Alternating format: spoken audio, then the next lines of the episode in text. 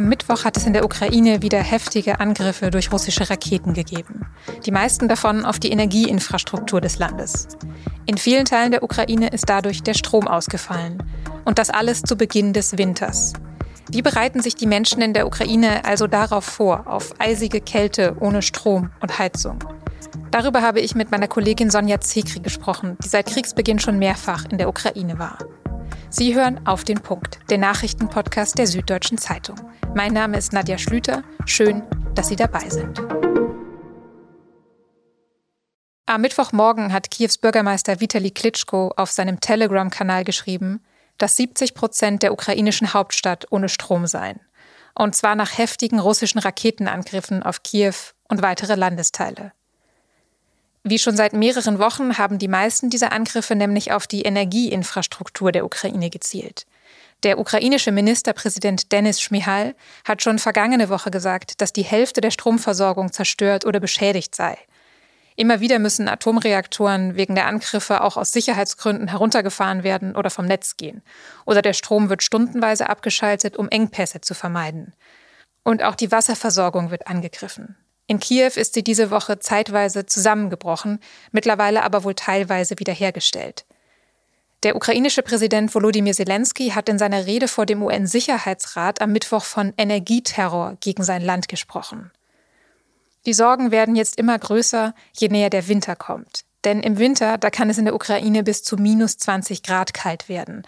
Was also, wenn dann großflächig Strom und Heizung ausfallen? Aktuell werden im ganzen Land Notfallanlaufstellen für die Bevölkerung eingerichtet. Das hat Präsident Zelensky am Dienstag auch in einer Videoansprache gesagt.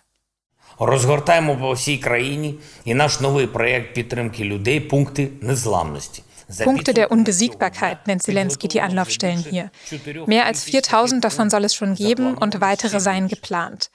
Es soll dort eine Basisversorgung geben mit Strom, Mobilfunknetz, Internet, mit Heizung, Wasser und erster Hilfe. Aber wird das reichen, wenn sich die Menschen in der Ukraine auf den, Zitat Vitali Klitschko, schlimmsten Winter seit dem Zweiten Weltkrieg einstellen müssen? Wie bereiten Sie sich darauf vor? Und werden vielleicht auch wieder mehr von Ihnen das Land verlassen? Das habe ich meine Kollegin Sonja Zekri gefragt. Sie war zuletzt im Oktober in der Ukraine und hat damals unter anderem aus Kharkiv berichtet, wo es schon länger regelmäßig Stromausfälle gibt. Frau Zekri, haben Sie aktuell Kontakt zu Menschen in der Ukraine? Ja, ich habe gestern mit einem Fotografen in Kharkiv gesprochen, also ganz im Osten der Ukraine, eine Stadt, die schon sehr, sehr lange mit diesen Stromausfällen zu kämpfen hat. Und der hat mir gesagt, er wollte uns Fotos schicken für eine Geschichte und sagt, das kann er aber jetzt nicht. Er hat seit zwei Tagen keinen Strom. Da habe ich gefragt, hat er denn wenigstens Heizung? Ja, Heizung haben sie. Aber er kann praktisch nicht arbeiten als Fotograf am Computer. Hat er Ihnen auch was darüber erzählt oder vielleicht auch andere Menschen, wie er oder die anderen sich auf den kommenden Winter vorbereiten jetzt? Also in Kharkiv und auch in anderen Teilen der Ukraine ist das ja schon einige Zeit lang klar. Im Osten noch mal deutlich mehr. Die Stadt ist deutlich mehr angegriffen und zerstört worden als beispielsweise die Hauptstadt Kiew. Und da bereiten die Menschen sich seit Wochen vor. Also die Generatoren sind ausverkauft in den Baumärkten. Es gibt so kleine, noch aus sowjetischen Zeiten stammende Öfchen. Burjuiki heißen die. Die sind ausverkauft.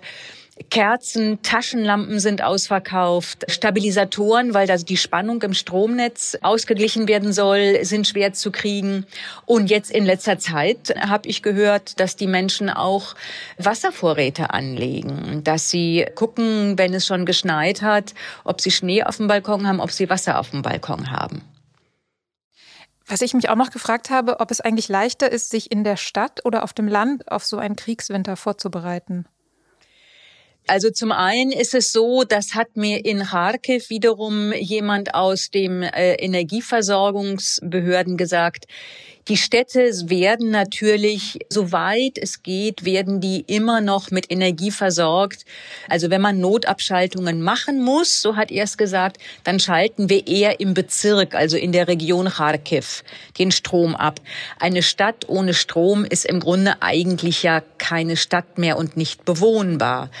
Und gleichzeitig ist es natürlich in einem Mietshaus in der Stadt viel schwerer, mit Holz zu heizen beispielsweise. So eine Burjuiki, wie ich gerade gesagt habe, oder Burjuika, können Sie nicht in der Mietwohnung aufstellen. Das wird nicht gehen. Das heißt, wenn man wirklich sagt, man muss zurück zu so basalen Energiebeschaffungsmethoden, das ist natürlich auf dem Land leichter. Jetzt werden ja auch im ganzen Land gerade diese Anlaufstellen eingerichtet, zu denen die Menschen kommen können, wenn es keinen Strom gibt, kein Wasser, keine Heizung. Wird das reichen an staatlicher Hilfe, um die Menschen durch diesen Winter zu bringen? Ja, das weiß man natürlich nicht. Und alles wird natürlich davon abhängen, wie viel von der Infrastruktur noch übrig bleibt, was wir im Moment ja sehen, ist ja fast so eine Art Wettlauf. Russland bombardiert und beschießt und zerstört Energieinfrastruktur. Und gleichzeitig sind die ukrainischen Energiebehörden natürlich unter Hochdruck dabei, alles wiederherzustellen. Drei Kraftwerke sind heute wieder ans Netz gegangen. In Kharkiv soll es heute auch wieder Strom geben und Wasser in Kiew ganz genauso. Also das ist, das ist immer so ein Wettlauf. Und vom Ausgang dieses Wettlaufs wird es abhängen, ob diese Zelte reichen, ob diese Unterkünfte reichen. Mhm. Ein Weg, sich selbst zu helfen, ist natürlich auch die Flucht aus dem Land. Und im Moment sieht man jetzt noch nicht, dass die Zahl der Menschen steigt, die aus der Ukraine flüchten. Rechnen Sie dann im Winter mit größeren Fluchtbewegungen? Also für die Ukrainer, das muss man natürlich auch wissen, ist es nicht das erste Mal, dass sie so harte Zeiten durchmachen und auch nicht das erste Mal seit der Unabhängigkeit. Die 90er Jahre, das haben viele eben auch in der Ukraine gesagt, ach, dann ist es wieder wie in den 90ern mit Mangelwirtschaft und Stromausfällen. Das hatten wir doch schon mal, das halten wir auch aus. Das sind natürlich im Moment auch Aussagen, mit denen sie sich selber Mut machen. Ich würde sagen, dass diejenigen, die bereit sind zu fliehen oder eben sehr vulnerabel sind, also Kinder vor allen Dingen, eben Frauen, die Möglichkeiten hatten, dass die zum Teil eben schon geflohen sind und dann mal zurückkommen. Das gibt es ja, dass sie eben dann mal schauen, was ist von meinem Haus noch da und dann wieder zurückgehen. Aber ob es jetzt wirklich zu dieser ganz großen Fluchtbewegung kommt, beispielsweise auch eben nach Deutschland. Das weiß ich nicht. Es ist nicht ausgeschlossen, aber es hängt alles davon ab, wie dieser Wettlauf ausgeht. Was man auch sehen kann, ist, dass gerade zum Beispiel aus Cherson, wo es auch das, das Angebot von der Regierung gibt, die Menschen zu evakuieren, weil die Stadt so stark beschädigt ist, dass die Menschen dort nicht weggehen. Also dieses Angebot wird kaum angenommen. Wieso nicht? Ja, Cherson ist natürlich nochmal eine besondere Stadt. Also die waren eben, die sind sehr, sehr früh von der russischen Armee besetzt worden. Alle, die sich gegen die Russen ausgesprochen haben, haben Furchtbares durchgemacht. Da ist, so könnte ich es mir vorstellen, noch so eine, ein Rest Euphorie, dass jetzt eben die Stadt wieder befreit ist. Auch da habe ich Berichte gelesen, dass jetzt offenbar auch die Bank äh, und die Post wieder aufgemacht hat. Das heißt, es gibt eher so eine Rückkehr zum normalen Leben. Oft sind es auch alte Leute, die einfach bleiben und die sagen, ich habe in meinem Leben schon so viel mitgemacht, das ist meine Stadt und ich lasse mich hier nicht vertreiben. Die dann einfach auch nicht mehr umgepflanzt werden wollen und einfach sagen, wir bleiben hier. Und wenn ich hier sterben muss, dann sterbe ich hier.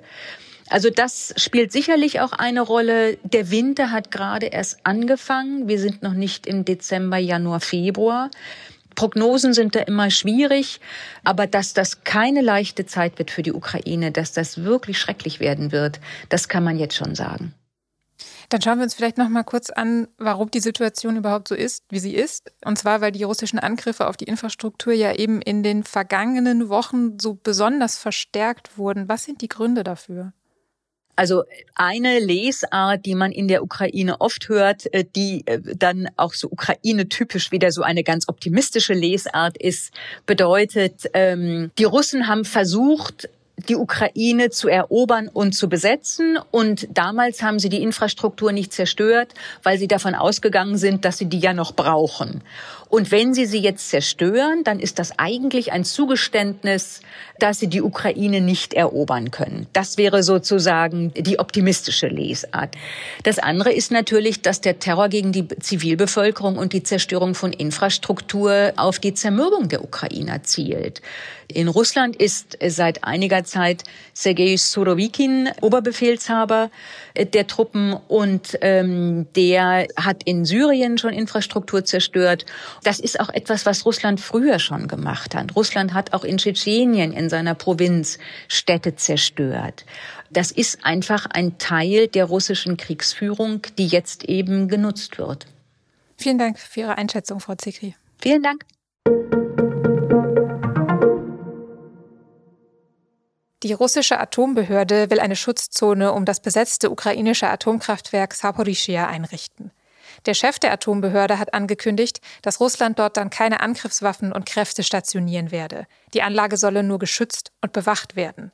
Die Bedingung dafür sei, dass die Ukraine das Gelände der Atomanlage nicht beschieße und nicht versuche, es zurückzuerobern.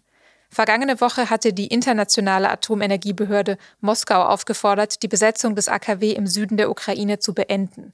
Die Ukraine fordert das ebenfalls. Russland und die Ukraine werfen sich seit Monaten gegenseitig den Beschuss des AKW vor. Der UN-Menschenrechtsrat wird am Donnerstag über eine Resolution zur Lage in Iran abstimmen. Darin soll eine unabhängige Untersuchung durch UN-Experten gefordert werden. Denn das iranische Regime geht ja weiterhin brutal gegen Demonstrierende vor. Die deutsche Außenministerin Annalena Baerbock hat in ihrer Rede vor dem Menschenrechtsrat gesagt, die Verantwortlichen müssten zur Rechenschaft gezogen werden. Eine Vertreterin der iranischen Regierung hat in einer Reaktion die westlichen Staaten und auch explizit Deutschland kritisiert und sie als arrogante Heuchler bezeichnet. Auf den Punkt gibt es jetzt ja auch immer am Wochenende. In einer längeren Sendung schauen wir da zurück auf das, was in der vergangenen Woche wichtig war und was in der kommenden Woche wichtig wird. Und wir wollen uns auch immer wieder Zeit dafür nehmen, Ihre Nachfragen zu den Themen der Woche zu beantworten. Wenn Sie also eine Frage haben zu einem Thema, über das wir in einer Auf den Punkt Sendung gesprochen haben, dann schicken Sie uns die gerne per Mail an podcast.sz.de. Wir freuen uns auf Ihre Fragen. Redaktionsschluss für das heutige Auf den Punkt war um 16 Uhr und produziert hat diese Sendung Jakob Anu. Ihnen vielen Dank fürs Zuhören und bis zum nächsten Mal.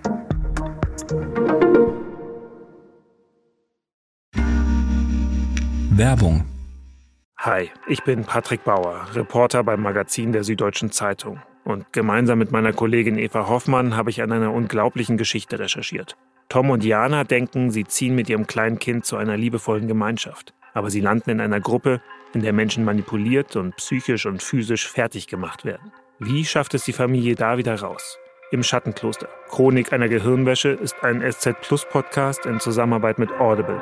Jetzt auf sz.de slash Schattenkloster.